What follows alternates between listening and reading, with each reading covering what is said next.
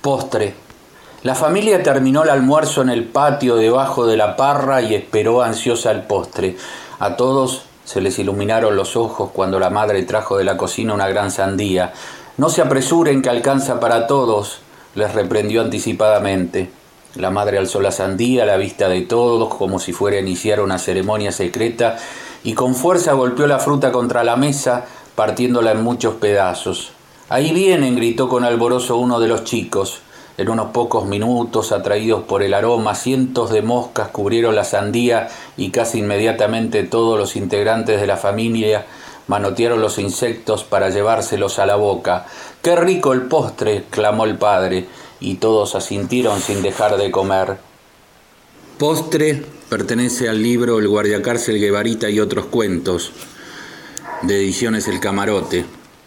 Yo soy Claudio García, escritor y periodista de Vietma. Lecturas. Radio Yupa. Cultura y Patagonia en Sonidos.